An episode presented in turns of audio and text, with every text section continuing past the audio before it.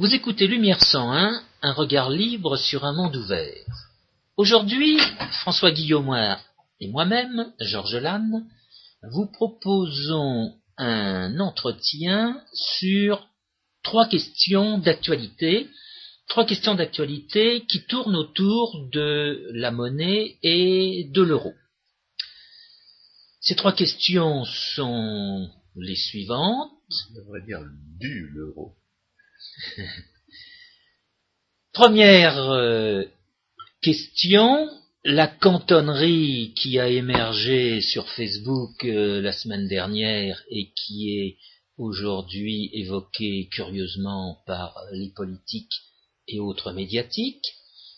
Deuxième question, celle de la Banque centrale européenne et de sa politique qui consiste à acheter euh, des créances en grand nombre et sans se soucier apparemment de la qualité de ces créances.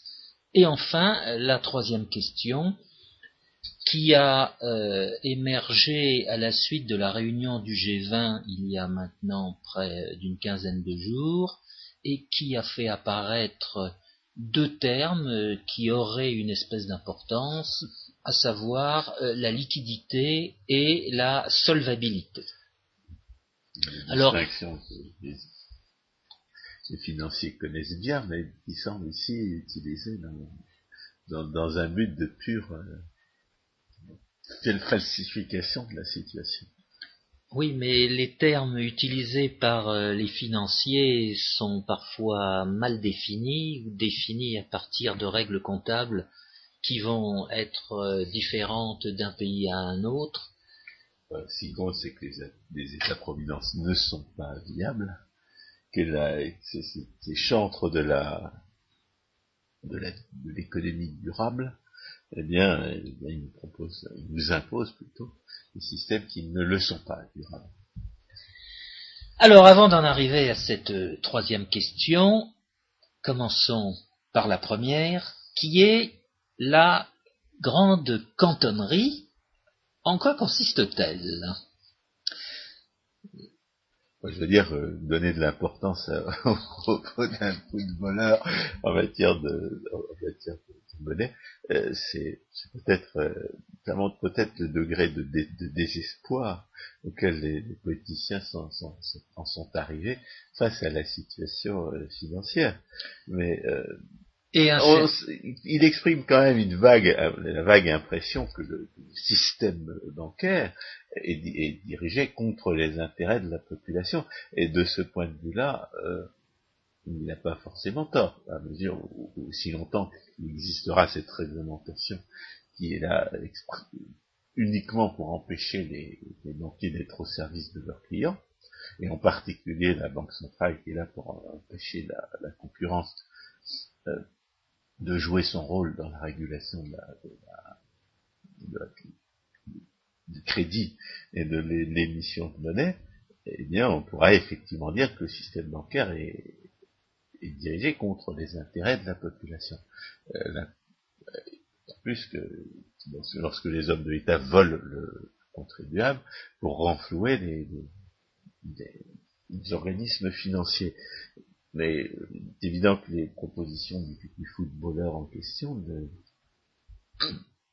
ne, risquent pas de mettre en difficulté le, les, pires coupables en la matière, puisque les pires coupables, bien entendu, sont les dirigeants de la Banque centrale, euh, qui, nous imposent leur monopole euh, par la violence, et, euh, et que si vous retirez votre argent de la banque pour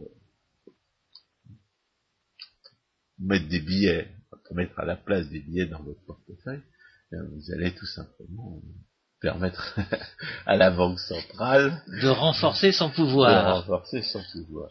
Alors, au dépend des, banquiers euh, qui sont en concurrence les uns avec les autres et qui par conséquent, banquiers privés, euh, sont plus à votre service que la banque, que, n'importe quel monopole d'émission ne pourra jamais l'être.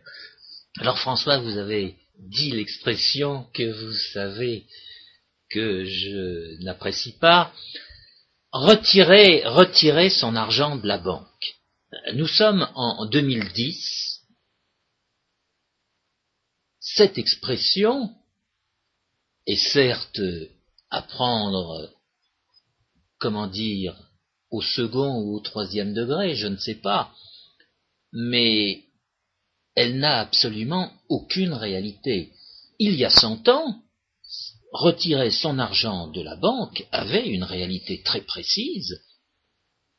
On se faisait rembourser ses billets ou son compte de dépôt en argent. En argent, en, pièces d'argent, et la pièce d'argent portait un nom, c'était des écus d'argent. La pièce de 5 grammes d'argent euh, avait une réalité. Bien. Aujourd'hui, parler d'argent n'a pas de, n'a plus de signification. Pour quelle raison? Alors faisons un bref rappel historique. Pour la raison que, au lendemain de la guerre de 14-18, l'argent a été retiré de euh, la référence des monnaies. On est sorti, pour ce qui concerne les pays européens, du bimétallisme or-argent et on est entré dans le monométallisme. À partir de quelle date exactement? Alors très précisément, c'est à partir de 1928 que... De toute façon, le, bimétallisme, ça n'a jamais marché. Ah, mais de ça fait... Marche, ça marche toujours au début et jamais à la fin. Ah bah si, ça avait quand même fonctionné euh, depuis, je ne remonterai pas trop loin dans l'histoire, mais au moins depuis 1726. De 1726 à 1914, 5 grammes d'argent était égal à 322 mg d'or, et c'était égal à un franc. Ah bon? Oui. Et en dépit de la... Elle est tout à fait à l'encontre des variations de prix relatifs entre l'or et l'argent. Comment est-ce qu'on s'en tirait Alors, ça faisait disparaître euh, épisodiquement l'une ou l'autre des exactement, de exactement, exactement, exactement. Et il n'y a, a jamais de, de véritable bimétallisme effectif. C'est sûr. Et en il y a un bimétallisme légal, et puis euh, avec pour conséquence de faire disparaître soit l'or, soit l'argent. Et... En général, l'argent, puisque l'argent, on va trouver pas mal à la fin du 19e siècle. Et justement, cela va être euh, une il a des été difficultés. surévalué. Oui, mais à la fin du 19e dont vous parlez. Ah, c'est la monnaie qui est surévaluée. Qui bien sûr, bien sûr. Donc, normalement, c'est l'argent qui aurait dû s'imposer. À, partir du moment où le, cours réel de l'argent baissait dans un système bimétallique, c'est l'argent qui s'impose et l'or qui disparaît de la circulation. Donc, qu'est-ce qui s'est passé à ce moment-là? Ben, Il y a des échanges avec l'extérieur qui augmentent et qui vont faire que le métal qui manque, eh bien, va être importé. Et il va y avoir un rééquilibrage qui va s'opérer. Dans le cadre de l'union monétaire latine, justement, où les monnaies en argent et en or frappées dans ces pays comme l'Italie, la Grèce, la Suisse, la Belgique, la France euh, pouvaient circuler, la Banque de France, par exemple, va euh, absorber des grandes quantités de pièces d'argent de la part euh, de l'Italie, je sais ça au travers de ce qu'a pu écrire sur le sujet Pareto, et, et, en contrepartie va verser de l'or. Oui, bien. il n'y a plus d'or du tout. Mais Qu'est-ce qui se passe à ce moment-là? Alors ça ne s'est pas produit. Euh, L'Union monétaire latine a fonctionné de fait de 1865 euh, jusqu'à 1914, c'est-à-dire près de 40 ans, avec à l'intérieur des euh, conventions particulières. Ah, je faisais justement la, réflexion que ça faisait 40 ans qu'on avait que la, monnaie était devenue la monnaie fiduciaire. La référence alors avait disparu. Euh, à l'échelon intérieur, à l'échelon intérieur, ça fait 70 ans. Ouais. Puisque. Mais je parle de l'échelon extérieur. Oui, mais. Une référence. aussi longtemps qu'il y a une référence alors, on peut dire que les, monnaies fiduciaires sont des substituts. Exactement. le, papier monnaie ne devient une monnaie qu'à partir du moment où la référence à, à un étalon métallique a disparu. Oui, mais c'est là où il y a quand même eu, dans la décennie 1930, des malversations euh, sans, sans limite, puisque ont été créées une convertibilité intérieure des monnaies et une convertibilité extérieure, mmh. et que de fait, dans la plupart euh, des pays occidentaux, voire même la totalité dans la décennie 1930, ces monnaies sont devenues inconvertibles intérieurement, mmh. c'est-à-dire que les billets et les dépôts à vue ne pouvaient pas être remboursés en or au prix convenu. Bien plus, dans certains pays comme euh, les États-Unis, il y avait interdiction de détenir de l'or. On, interdit les euh, euphémismes étatiques, c'est-à-dire que les hommes de l'État reniaient euh, leurs engagements de rembourser en, or et, au, prix convenu les, billets de banque et, les comptes qu'ils avaient c'est fabriqué. Oui, mais alors c'est très important parce que vous venez d'utiliser l'expression judicieuse qu'a essayé de développer Ludwig von Mises, à savoir celle de substitut de monnaie, mais cette expression avait un sens dès l'instant que la monnaie était cette monnaie or ou cette monnaie argent. À partir du moment où la convertibilité a été interdite intérieurement, les substituts de monnaie devenaient substituts de rien. Euh, bah, oui, la monnaie de la banque centrale n'était plus un substitut, c'était la monnaie. Mais lorsque les banques créent de la monnaie convertie dans la monnaie de la banque centrale, ce sont des substituts de, la monnaie de banque centrale.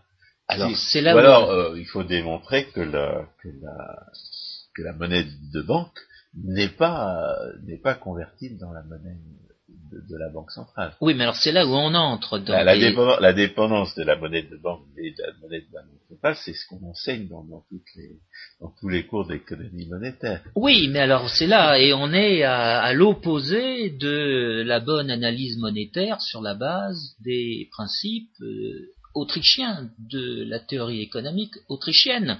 ces cours d'analyse monétaire vont commencer par donner une mauvaise définition de la monnaie selon laquelle la monnaie aurait trois fonctions, on parachute le mot fonction, qu'est-ce que, ça veut dire, et d'autre part, en faisant référence aux comptabilités bancaires, lesquelles comptabilités bancaires tombent elles aussi du ciel. De fait, ce sont des réglementations particulières des opérations monétaires, bancaires, un instant. Euh, ce qui compte, c'est que les banques, euh, les banquiers sont obligés dans leurs transactions avec des tiers de payer en monnaie de la banque, banque centrale.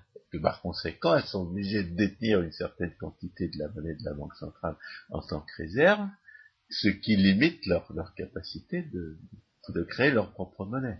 C'est certain, mais dans ce cas de figure... Et à cet égard, donc, la, la, la, quantité de la monnaie, de monnaie créée par les banques est toujours dépendante de la quantité de la monnaie de banque centrale. C'est certain, étant entendu que... De ce point de vue-là, il n'y a, pas de, il a pas de falsification par les, par les, cours de théorie monétaire. Et d'ailleurs, lorsque, lorsque von Mises euh, discute de substitut monétaire, il admet tout à fait la possibilité que la, que la monnaie au sens étroit puisse être la, une monnaie fiduciaire. Bien sûr, bien sûr. Soulignant d'ailleurs qu'à certaines époques, lorsque la convertibilité a été suspendue, à son, eh bien, les billets émis par les, monopoles, qui ne devraient pas, qui ne devraient pas l'avoir, ce, ce, monopole, eh bien, euh, devenait la monnaie au sens étroit. C'est exact, mais justement, nous en étions dans la décennie 30 avec cette interdiction de la convertibilité intérieure. Il va se faire que la situation, étant donné les accords monétaires internationaux conclus, cette situation va être intenable et en 1971, ce n'est plus intérieurement que les monnaies nationales euh, vont être inconvertibles, mais c'est aussi extérieurement. Ça veut dire que mm. les, hommes de l'État américain vont cesser de rembourser le, les dollars en or. D'une part, ils ne, vont pas, ils ne vont pas euh, rembourser les dollars en or, mais encore, dans euh, les échanges internationaux, vont rester des monnaies qui ne sont plus, euh, disons, non plus de la référence d'hier, ce sont des monnaies papier qui ne reposent que sur la confiance que les uns et les autres peuvent avoir euh, Bah, la conséquence, dans l'autorité. La conséquence pour les cantonneries, c'est que lorsque, lorsque vous retirez votre argent de la banque, c'est pas de l'argent de la banque, c'est des billets. Exactement. Et des billets de la banque centrale. Exactement. Autrement dit, Et vous renforcez. On va renforcer la banque centrale et la, dé- et la dépendance dans laquelle les banquiers privés et concurrentiels, plutôt, plutôt bi- privés, qui euh, demeurent dans un, dans, un, dans un vestige de concurrence les uns vis-à-vis des autres, se trouvent vis-à-vis de ce monopole qui est la cause de tous les maux. Exactement. C'est lui qui crée de la monnaie en excès et qui fausse, qui fausse ses prix relatifs quand il crée de la monnaie en excès Alors, ce qu'il faut bien voir, ou c'est en que insuffisance, puisqu'il ne faut pas oublier la, la, la récession trichet causée par une politique monétaire trop restrictive. Et d'ailleurs, justement, on va avoir l'occasion d'accuser l'euro d'avoir provoqué une stagnation pendant les, les premiers, les dix premières années de son fonctionnement, et, et envisager que le- que l'euro devienne désormais une monnaie inflationniste, une monnaie, une monnaie faible, si euh, les, ces hommes de l'État y voient ils peuvent y voir un, mo- un moyen de prolonger l'agonie de leur système redistributif. Mais, mais avant d'en d'en arriver là, il faudrait que chacun comprenne bien que le système bancaire dans lequel on se trouve aujourd'hui n'a rien à voir avec celui qui pouvait exister il y a 100 ans, pour la bonne raison Bah, est- que les est- banques Il est centrales catégoriquement différent, parce qu'il y a quand même des choses qui, qui ressemblent.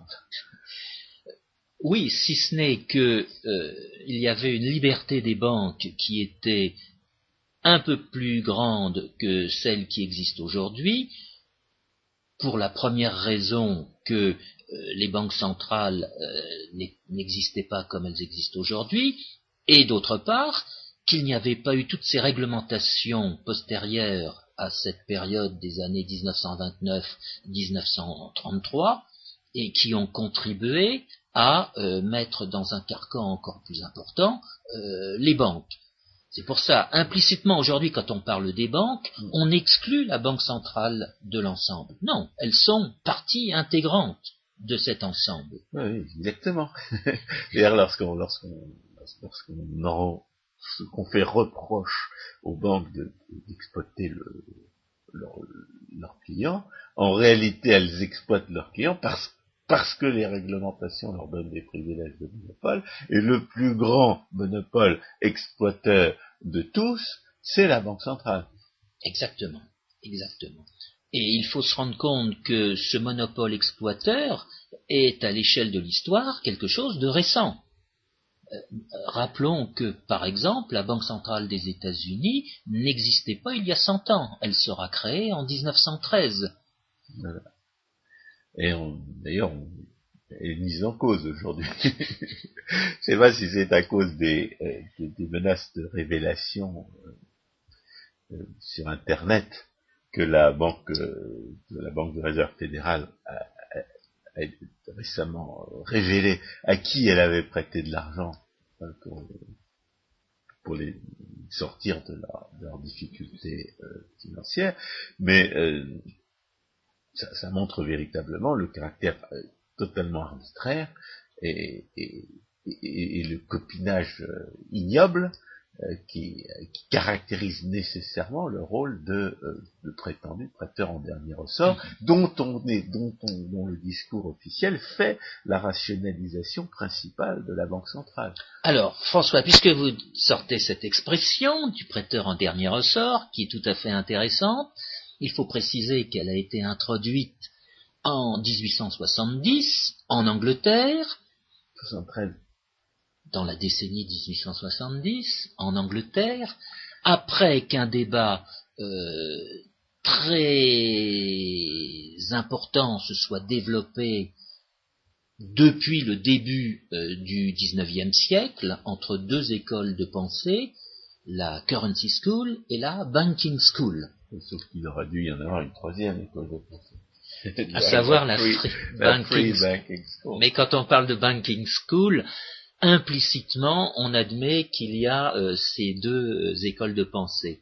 Bref, euh, le, Voilà, parce que le- l'une et l'autre avaient raison en partie et, et- et- et tort seule la Free Banking School a raison en, totalité. Oui. la, la, Banking School disait il n'y a pas de problème euh, d'ajustement monétaire. Euh, et la, la Currency School disait non, au contraire, la, la, variation de la, de la, de la quantité de monnaie affecte la conjoncture. Mais ce... ce que ne comprenait pas la Currency School, c'est que ces variations de la quantité de monnaie ne, ne, troublaient la conjoncture que du fait de l'existence du monopole. Et, ce que ne comprenaient pas les tenants de la banking school, c'est qu'à partir du moment où il y avait un monopole d'émission, il n'y avait pas d'ajustement. Et ce qu'il faut ajouter, c'est que d'un point de vue juridique, nous étions dans un système d'étalons or. La livre sterling était convertible en or à vue à la demande. Rien ne justifie aujourd'hui euh, d'utiliser cette expression dans la mesure où il n'existe pas de euh, règles monétaires internationales comparables à l'étalon or à cet égard. Non, mais ce que ça veut dire, c'est que les fuites d'or qui servaient à, qui, euh, provoquaient des, crises brutales ne se produisent pas. Exactement.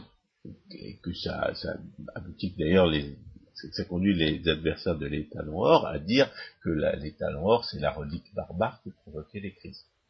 Euh, depuis la décennie 1930. Avec, l'inconvénient pour ce, genre de conclusion que la, disparition de l'état noir n'a pas aboli les crises. Et qu'elles se produisent pour des raisons qui sont à la fois différentes et semblables.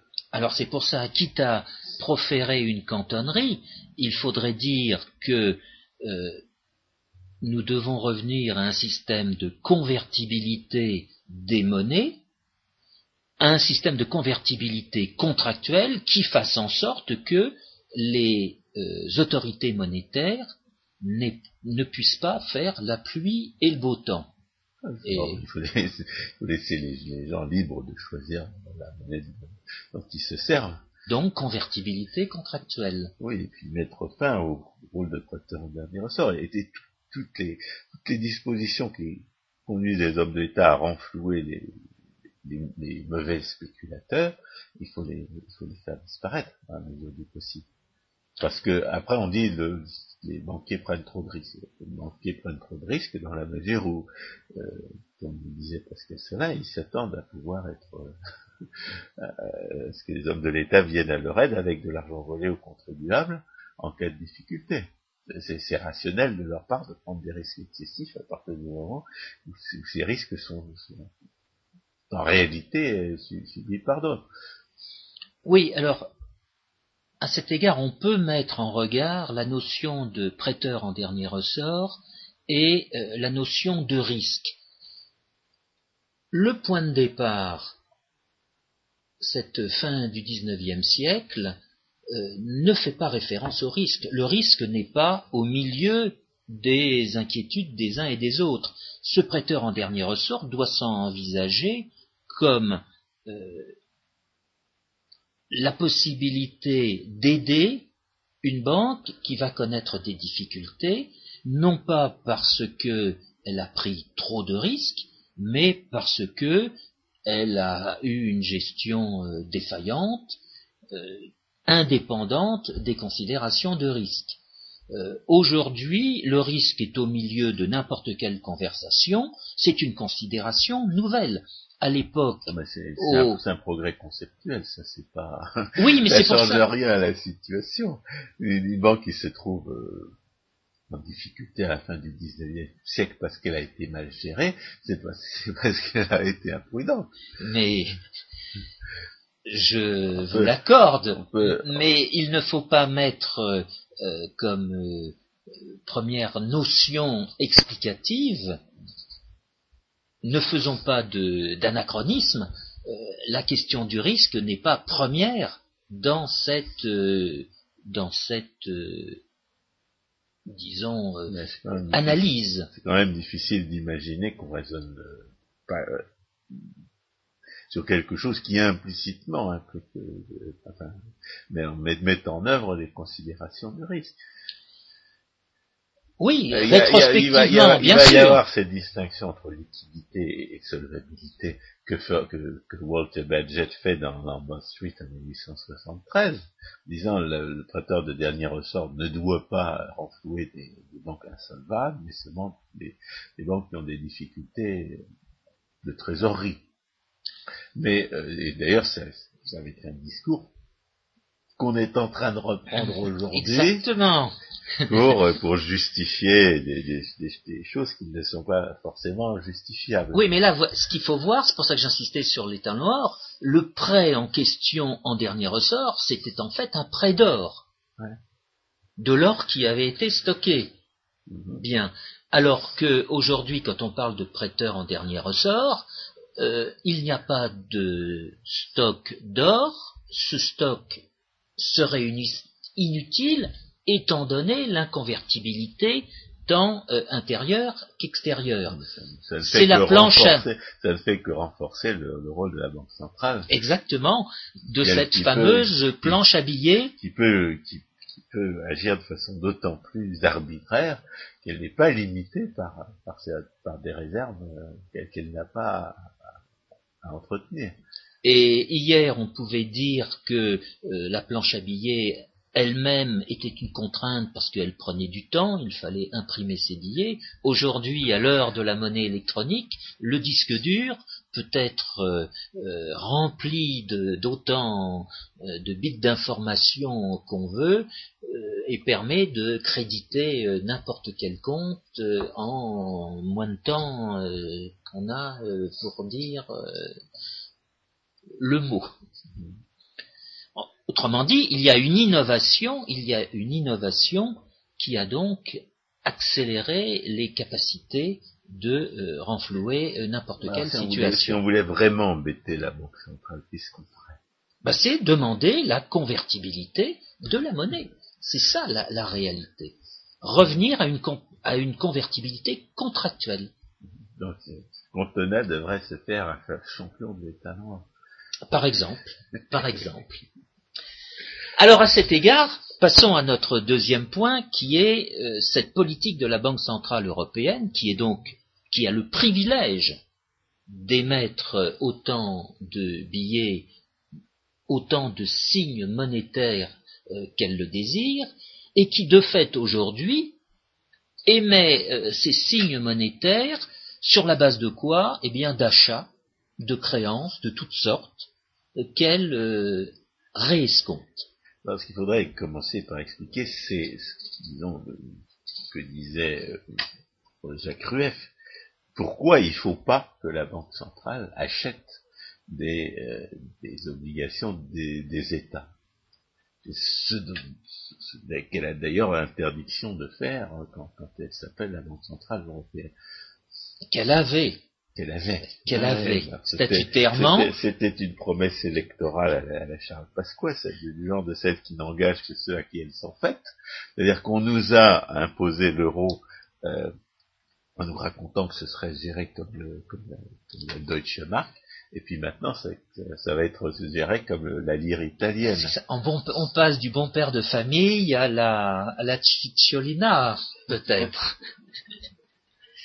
Autrement dit, euh, aujourd'hui, la Banque Centrale Européenne a en fait euh, des créances euh, dont elle donne le montant, elle, précise qu'elle achète tant de créances, mais elle ne veut pas informer sur la qualité de ces créances. Autrement dit, à une année d'intervalle, on peut dire qu'on est passé d'une situation dans laquelle elle a acheté des actifs toxiques, selon l'expression consacrée, contre quoi elle a émis de la monnaie, et ces actifs toxiques étaient pour l'essentiel des actifs, disons, privés, à une situation dans laquelle elle achète aujourd'hui des créances sur les différents euh, trésors euh, des pays euh, de l'euro, voire de l'Union européenne, Ce qu'elle avait interdiction de faire. ce qu'elle avait interdiction de faire. Bien plus. Donc le trichet qui nous a imposé des plusieurs années de récession sous prétexte de, de discipline monétaire, eh bien, il s'est dégonflé, il s'est déballonné, il essaie dans sa culotte, enfin, les expressions qu'on veut.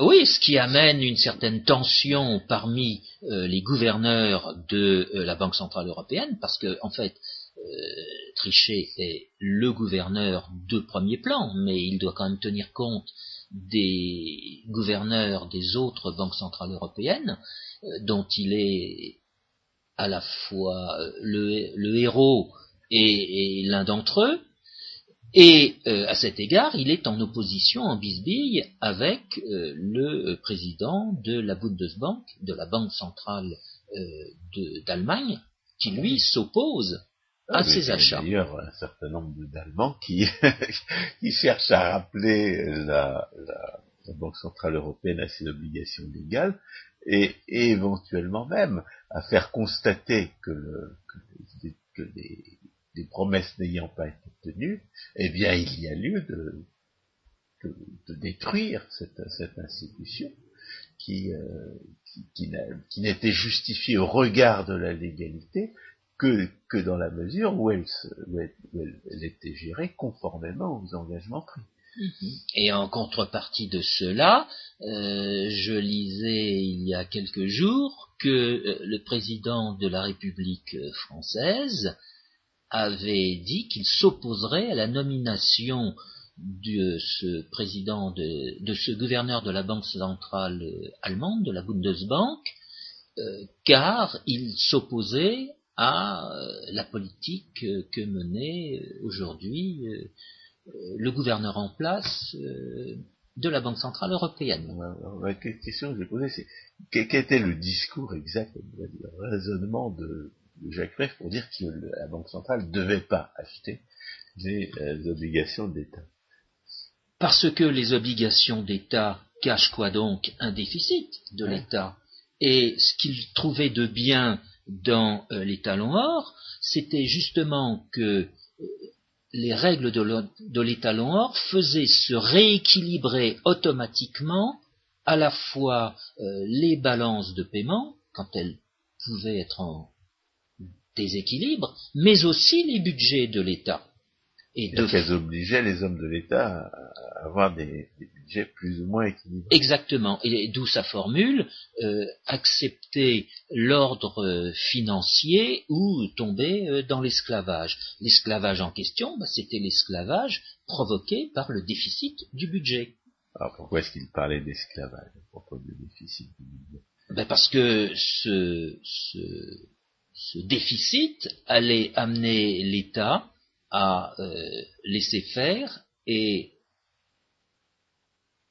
à continuer à avoir une politique euh, de dépenses publiques euh, sans, sans bornes, sans, sans limite. Donc l'esclavage, c'est la dépense publique. Ou est-ce que c'est la dépendance vis-à-vis des créanciers? Bah, les, deux, les deux. C'était à la fois une, un désordre, un désordre financier d'ordre budgétaire, qui allait amener à nécessairement euh, des, des quoi, de, de, mauvaises décisions, à de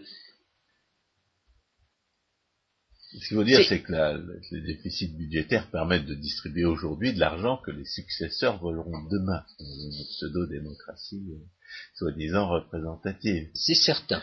C'est certain. Donc de ce point de vue-là, c'est une tricherie vis-à-vis des règles de la, présumées de la démocratie. Mais il faut aussi se rendre compte que euh, les dettes doivent être euh, remboursées et c'est toute chose égale par ailleurs, le remboursement de ces dettes va faire supporter des dépenses en intérêt qui vont grever davantage encore le déficit euh, du budget en question lequel oui, mais alors il y a la solution qu'on invoque aujourd'hui, qui est que les, hommes de l'État, finalement, ne respectent pas leurs engagements non plus vis-à-vis de leurs créanciers. Parce que les hommes de l'État ont tout à fait l'habitude de violer leurs engagements.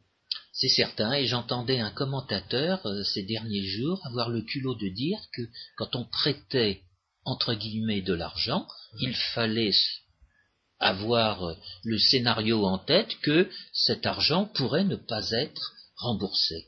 Mais dans quel monde vivons-nous? On vit dans un monde de socialisme. Le socialisme, quand même, c'est le vol considéré comme une fin en soi. C'est l'oubli total du principe de base du contrat. Les, hommes de l'État, ils, sont, ils, agissent sur le principe de Charles Pasqua. Hein. La, la, phrase de Charles Pasqua ne provoque pas l'indignation générale parce que ça correspond à une réalité. Mais, ça, mais du point de vue moral, c'est absolument scandaleux. Et c'est pour ça qu'il faut répéter que avant de parler d'actifs financiers, avant de parler de créances, ben, il faut parler du contrat financier qui a été passé entre les parties. C'est peut-être l'occasion de rappeler que si des hommes, si des personnes privées se conduisaient comme le font des hommes de l'État, c'est pour en prison. Ou à la morgue, suivant, suivant la nature de leurs créanciers immédiatement. Mais François Guillaume, puisque vous faisiez référence à Jacques Rueff, j'ajouterais qu'il était opposé, il était opposé à ce que les banques centrales réescomptent des actifs à long terme. Justement, sa définition de la monnaie était consistait à dire que la monnaie était quelque chose de, de vivant. Il fallait donc au maximum la Banque centrale euh, réescompte des actifs à court terme au maximum de trois mois. Il était exclu que des créances à cinq ans ou à sept ans, voire plus, a fortiori des créances hypothécaires, comme l'a fait la Banque centrale européenne, soient réescomptées par la Banque centrale. Est-ce qu'il y avait conscience du fait qu'acheter ces créances fausse euh, finalement les indicateurs de rareté de l'épargne? À commencer par les taux d'intérêt. Oui, ah bien, sûr, bien sûr. Bien sûr. Le problème des taux d'intérêt, c'est qu'on y voit un instrument de politique économique, alors que c'est un prix. Ça devrait, ça devrait être un des prix les plus, un des prix les plus, plus tabou pour, euh, pour les hommes de l'État, dans la mesure où tant de décisions économiques en dépendent. Et il voulait... Euh, Ça devrait être justement le genre de prix auquel les hommes de l'État ne devraient pas avoir le droit de Absolument. Et c'est pour ça que, à l'occasion de ce plan sur de les... Voir, bah, les crises financières. Parce que les gens euh, sous-estimaient ou surestimaient la disponibilité de l'épargne. et faire des, faire des plans d'investissement qui ne peuvent pas être ne peuvent pas être rentables étant donné la, rareté de l'épargne en question. Et c'est pour ça qu'à l'occasion... Rareté réelle, telle que justement les taux d'intérêt devraient l'indiquer, et ne l'indiquent qu'exceptionnellement mm -hmm. l'intervention étatique. Oui, mais c'est pour ça qu'à l'époque euh, où il avait en main cette commission pour euh, abolir les obstacles à l'expansion économique, il voulait absolument une réforme du marché du crédit en France, et la Banque de France, gérée à l'époque par euh, Baumgartner, s'était opposée à ce que cette commission mette son nez dans le marché du crédit. Et il avait dit, bon, bah, puisqu'il en est ainsi, euh, mon plan d'assainissement financier ne pourra pas déboucher comme je l'envisage. Or, à l'époque, il n'envisageait donc que la relation entre la Banque centrale et le crédit à court terme. Il faut voir aujourd'hui, dans la mesure où la Banque centrale achète du crédit à long terme, elle met une main énorme sur euh, le marché financier à long terme. Elle, va. Est-ce qu'on peut comparer les, volumes Non, c'est très difficile justement. Qu'achète la Banque centrale et ce que, les marchés en général peuvent acheter ou vendre. Peut-être que dans ces interventions-là, elle a l'impression d'agir et, en réalité ne peut pas ne peut pas peser autrement que par l'intermédiaire du multiplicateur. Euh, oui, mais elle, donne elle donne de fausses informations. Justement, en, achetant euh, des, des, créances à long terme, elle, elle elle altère. pas grand chose par rapport au marché. C'est certain, c'est certain. Mais elle donne une information. Et cette information va donner lieu à des, à des scénarios euh, dans, tous les sens. Donc le, le, marché est déstabilisé par ces interventions de euh, la Banque centrale. Et la Banque Centrale Européenne n'est pas le seul. La banque, le, Fed a procédé lui aussi de cette façon, en achetant en grande quantité des prêts hypothécaires. C'est pour ça, donc, l'aspect quantitatif est, est une chose. pas de, finalement, de donner des privilèges à certains détenteurs de ces crédits douteux. Parce jusqu'à présent, c'était des crédits dont la, la fiabilité n'était pas assurée, que les banques centrales ont acheté. Elles se sont surchargées de, créances douteuses. Oui, oui. Mais comme on ne connaît pas la qualité de, ces créances, euh, ces créances douteuses peuvent le rester, mais dans, dans l'actif du bilan de la Banque centrale, bah, elles n'apparaîtront pas comme euh, euh, créances douteuses elles apparaîtront sous un maquillage et correspondront. marcher la planche à billets, on peut se demander ce que ça. Quelles sont les conséquences du fait d'acheter des créances douteuses Si on peut. Ah, mais en, l'espèce, la créance est directe. C'est normalement euh, l'inflation, voire l'hyperinflation, puisqu'il y a cette création de monnaie qui ne repose sur, justement, aucune réalité. le propre de la créance douteuse, c'est d'être en, en rupture avec la réalité. L'inflation, c'est une relation entre l'offre et la demande de monnaie. Oui. Que la créance soit douteuse ou pas, et dans quelle mesure est-ce que ça peut changer le fait qu'on crée de la monnaie ou pas? C'est que l'inflation, c'est qu'on crée trop de monnaie. C'est pas qu'on crée trop de monnaie en contrepartie de Dieu sait quoi. C'est exact. Mais on crée trop de monnaie étant donné euh, cette réalité étant donné euh, les richesses qui sont produites.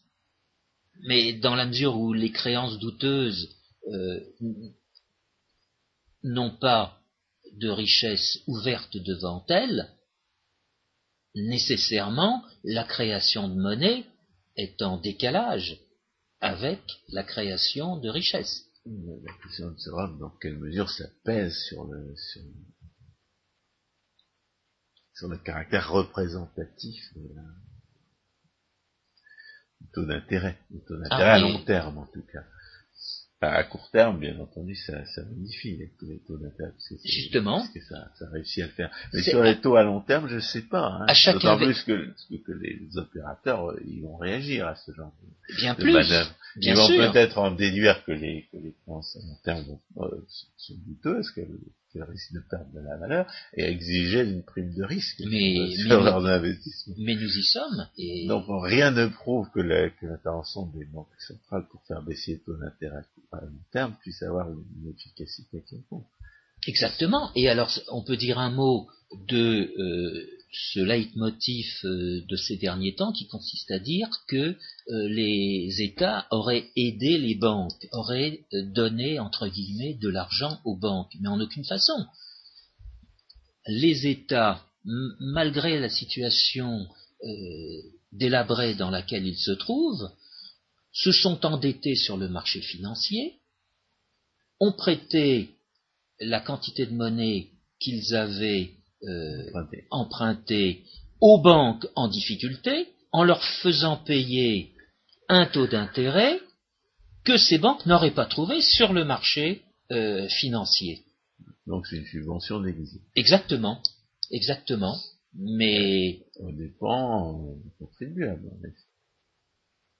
Euh, pour autant que euh, ces créances sont remboursées par les banques avec un taux d'intérêt qui est quand même supérieur au taux d'intérêt euh, du marché, c'est un gain pour l'État.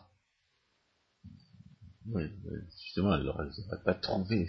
Mais oui, mais nous y sommes. Donc on est dans ce marché. On peut pas à la fois dire que, ces banques n'auraient pas trouvé ce taux-là sur le marché, et puis dire que, le taux est supérieur à celui du marché. Non, mais c'est pour ça, il y a ce problème de la prime de risque à partir du moment où c'est la puissance publique qui prend ce risque, qui n'est pas de, qui, ne devient plus un risque, qui est un faux risque. De la même façon qu'il y a des fausses créances, on peut dire qu'il y a des faux risques. Mais ça contribue. Bah au contraire, l'État a avalé les risques des banques et maintenant c'est sa, solvabilité à lui qui se trouve exposée. Non, mais les, les, évolutions récentes sur les marchés obligataire, c'est ça. On est en train de, découvrir que les États peuvent faire faillite. Non, mais ce qui s'est passé, c'est l'année dernière, euh, les, endettements qui ont été euh, contractés par les États euh, se situaient sur neuf mois ou un an.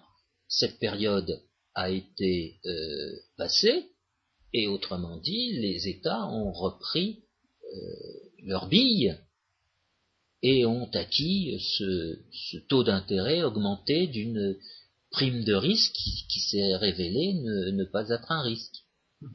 L'actualité, c'est quand même que, euh, eh bien, on est en train de douter de la solvabilité d'États. Alors, ah, alors voilà. Alors ça, c'est un autre, c'est un autre point euh, ah, qui nous amène. J'ai l'impression qu'il est lié à cette, euh, enfin, au moins en partie, à cette, euh, prise des, risques commerciaux par les hommes des, États, comme s'ils n'étaient pas eux-mêmes condamnés à terme par leur politique de redistribution. Alors voilà, c'est notre troisième point qui les a amenés, étant donné cette situation, à distinguer euh, deux, deux, situations, la situation de liquidité euh, difficile et la situation de euh, solvabilité en danger.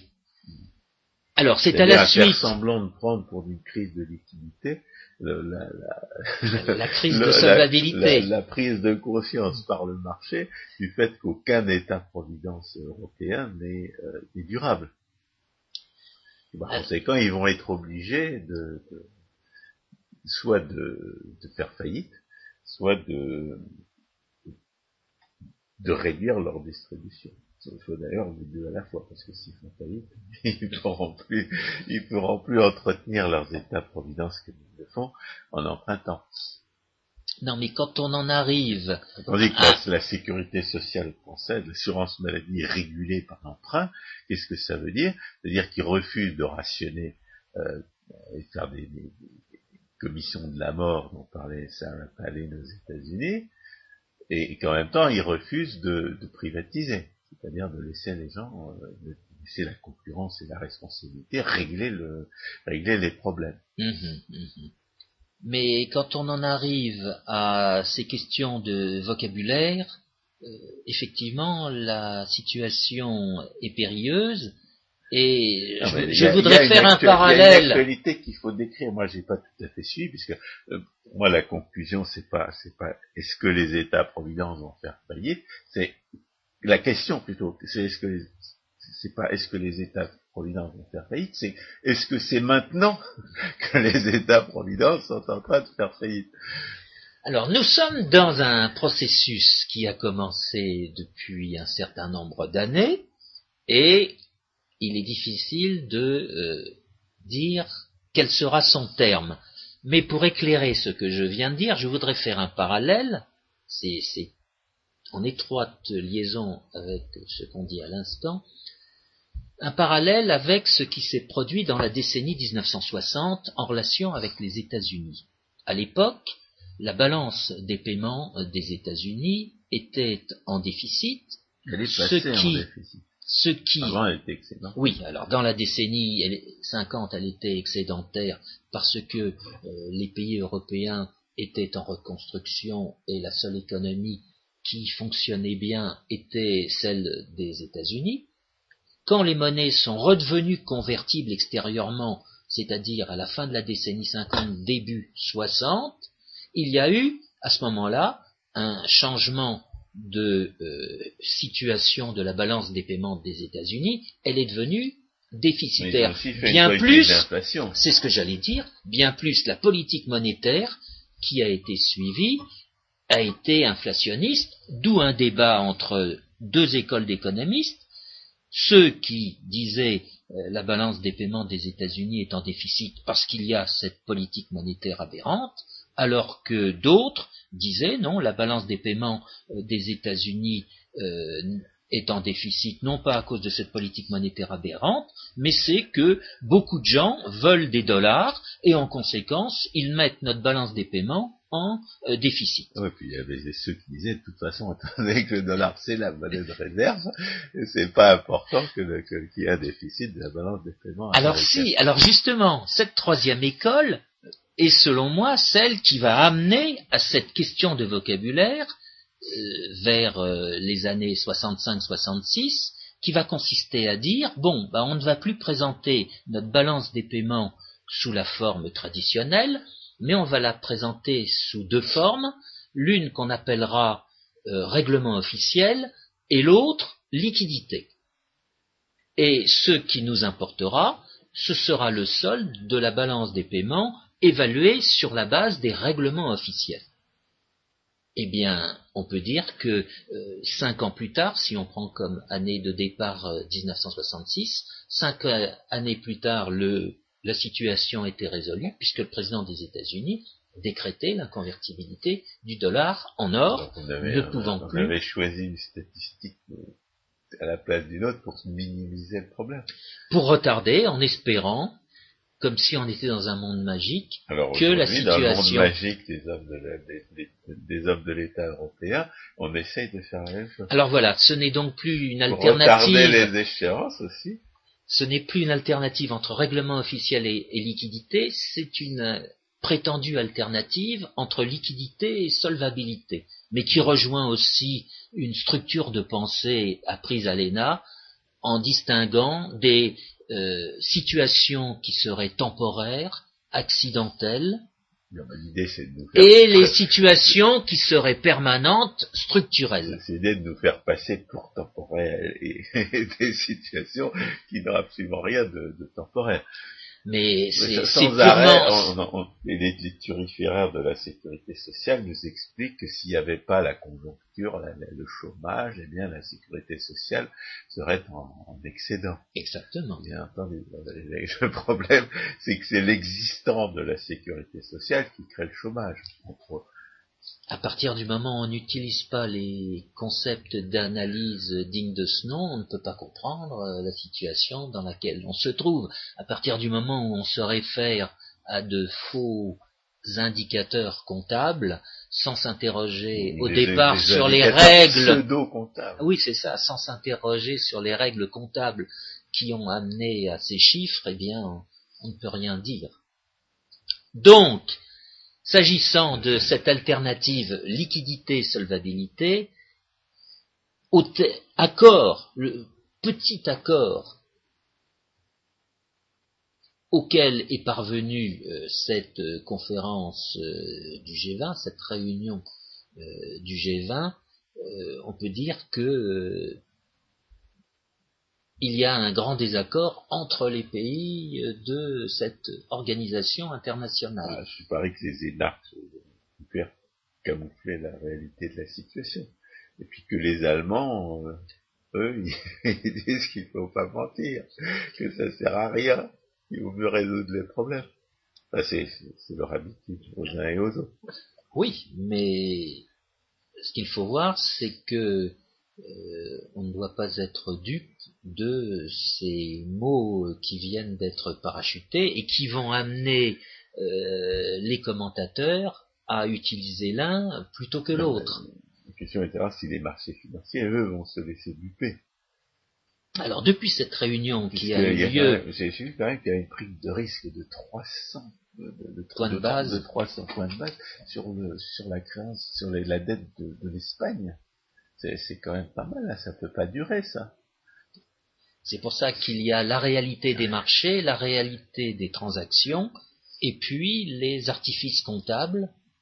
Bah oui, d'accord, euh, c'est quand même les marchés qui auront le dernier mot. Vraisemblablement. À l'expérience, ils ont qu toujours disent aujourd'hui les marchés. Alors depuis cette réunion du G20 qui avait lieu il y a euh, près d'une quinzaine de jours, il y a eu un gros plan mis sur euh, l'Irlande, voire sur l'Espagne, d'où cette augmentation des, primes de risque euh, des emprunts d'État. les hommes de l'État espagnol, ils peuvent pas se permettre de payer 3% en plus, par rapport au taux du marché. Donc, qu'est-ce qu'ils vont faire? On a, on a un, individu qui est un premier, un premier sinistre en Espagne qui est l'élu d'Al-Qaïda. Donc, il n'a jamais eu la moindre légitimité. C'est un socialiste, c'est-à-dire un fou. Est-ce que, est-ce que, voilà, est-ce que les marchés vont lui taper sur la tête suffisamment pour qu'il renonce aux politiques socialistes? Alors vraisemblablement aujourd'hui, il y a des achats de la Banque centrale européenne de ces créances euh, des pays euh, espagnols, euh, portugais, en plus des achats qui sont faits en relation avec l'Irlande. La question se pose de savoir quelle proportion de la dette les banques, la Banque centrale européenne peut se permettre d'acheter. Qu'est-ce que ça représente? Et quel est l'effet sur les marchés? Les marchés s'interrogent parce qu'ils connaissent, on leur dit les montants qui sont achetés, mais on ne leur dit pas en quoi consistent euh, les créances en question. Je voyais ça tout à l'heure en relation avec euh, Bloomberg. Les montants sont connus, mais on ne sait pas ce à quoi correspondent ces montants mais il y a aussi la part de l'endettement. on doit comparer ces, montants-là à ce que l'on sait de ce que les, hommes de l'État se sont engagés à, rembourser. Et si en plus on y rajoute les, pseudo-créances des systèmes de retraite par répartition, on aboutit très rapidement à des, endettements qui sont du même ordre de grandeur que, que le prétendu produit national. Pour l'instant, les seuls chiffres euh, qui sont donnés périodiquement et je dirais d'un jour à l'autre, ce sont ces chiffres fournis par la Banque Centrale Européenne. Les chiffres des endettements d'État sont peu connus ou manipulés dans un but, dans un but d'unification il y a des difficultés statistiques qui se posent, que Eurostat euh, souligne, mais qu'elle n'arrive pas à, comment dire, résoudre. Les statisticiens reconnaissent se heurter à des, à des murs. On a beaucoup épilogué sur euh, la situation grecque, mais il semble bien que dans les autres pays, ce soit exactement la même chose. Il y a un moment où la volonté de dissimuler ne devient plus euh, moyen de rassurer les marchés, mais un, bon moyen de les, de les inquiéter jusqu'à la panique. Alors ça, on peut peut-être euh, conclure là-dessus. On en arrive à une question qui m'a surpris. Surpris. C'est euh, cette question euh, du secret euh, ou de la transparence. pour les, uns, les révélations. Pour les uns, la transparence serait toxique. Pour les autres, elle serait au contraire favorable. Le secret serait toxique, le secret serait favorable on en revient à des considérations, là encore, de la décennie 1930. Euh, je prendrai le cas de la création du Fonds de stabilisation d'échange en France à la fin de la décennie 1930.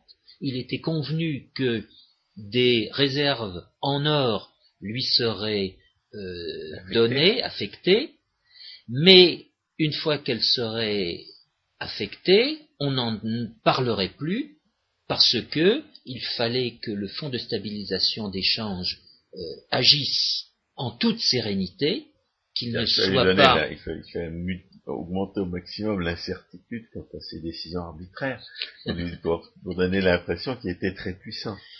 Exactement, il ne fallait pas que les variations de change dans un sens ou de, de réserve de change dans un sens ou dans un autre puissent influencer les spéculateurs il fallait donc qu'il y ait le, secret le plus total. Est-ce que ça marche eh bien non, non, puisque chaque fois euh, euh, que le fonds de stabilisation d'échange euh, faisait connaître la moindre information, eh bien chacun se rendait compte de, des opérations qu'il avait pu faire auparavant, et chaque fois ça s'est terminé, dans le cas de la France, par une dévaluation du franc.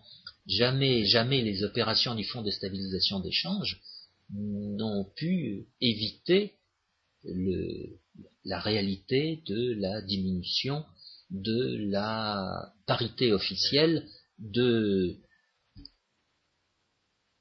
l'or en termes de francs. aujourd'hui, le feuilleton n'est pas terminé et la question se pose vraiment de savoir si c'est est-ce que c'est maintenant que les, que les États-providence vont faire faillite?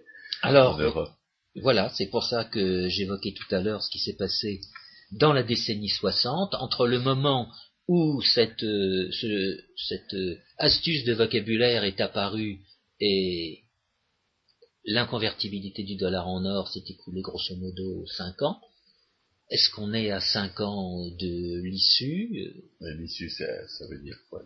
L'issue de la rupture? Est-ce que est-ce qu'on peut imaginer que, le, que le changement de régime de la Banque centrale européenne, qui au, départ au départ nous imposait une stagnation dans, la zone euro parce que la politique monétaire était restrictive, tout en permettant d'ailleurs une façon euh, irlandaise, parce que justement la raison d'être de l'effet nécessaire de l'euro, c'est de créer des, ajustements locaux entre les offres et les demandes. Bon, on, on change de régime, on a un, euro inflationniste, grand dame des Allemands, et puis, euh, est-ce que ça peut prolonger les États-providence est-ce que les sommes d'argent que la, Banque Centrale Européenne euh, peut utiliser pour acheter les créances des hommes de l'État peut véritablement retarder la crise? Oui. Laquelle est inéluctable? Oui, puisque les paiements, les paiements sont effectués. Oui, mais de combien? Qu'est-ce que ça représente par rapport à, ce que les hommes de l'État vont devoir débourser, étant donné les promesses d'argent volé qu'ils ont faites? C'est la difficulté de notre science économique de ne pas pouvoir euh, faire de prévisions étalonnées, par la durée. Nous sommes dans une expérience. Nous sommes dans une expérience sans précédent historique. Il n'est pas possible euh, de se fixer un déroulement précis de ce phénomène c'est et dans, dans aucun phénomène économique on ne peut envisager le déroulement euh, jusqu'à son terme. Non, on peut aussi envisager, et ça c'est plus c'est pas de l'ordre du temporel, c'est de l'ordre du réel, un déclenchement d'un processus inflationniste euh, rapide, étant donné toutes les toutes les quantités de monnaie mises en circulation. On dira que les banques aujourd'hui sont pleines de liquidités, entre guillemets. Oui, mais là, de fonds ça s'est traduit par une baisse du multiplicateur monétaire. C'est oui. le rapport entre la, quantité de monnaie créée, de réserves créées par les banques centrales et la, et la quantité de monnaie réellement en circulation. Donc la, la monnaie de banque est prépondérante. si les banques se mettent à reprêter euh, à partir de leurs réserves, la, hausse des prix peut s'en suivre. Exactement, exactement. Donc on ne peut, on ne peut que proposer des, des scénarios sans s'engager sur la durée d'un processus. Eh bien, ce sera sur cette euh, conclusion non, non positive que nous clorons cette euh, émission. François Guillaume, merci, chers auditeurs, à une prochaine fois.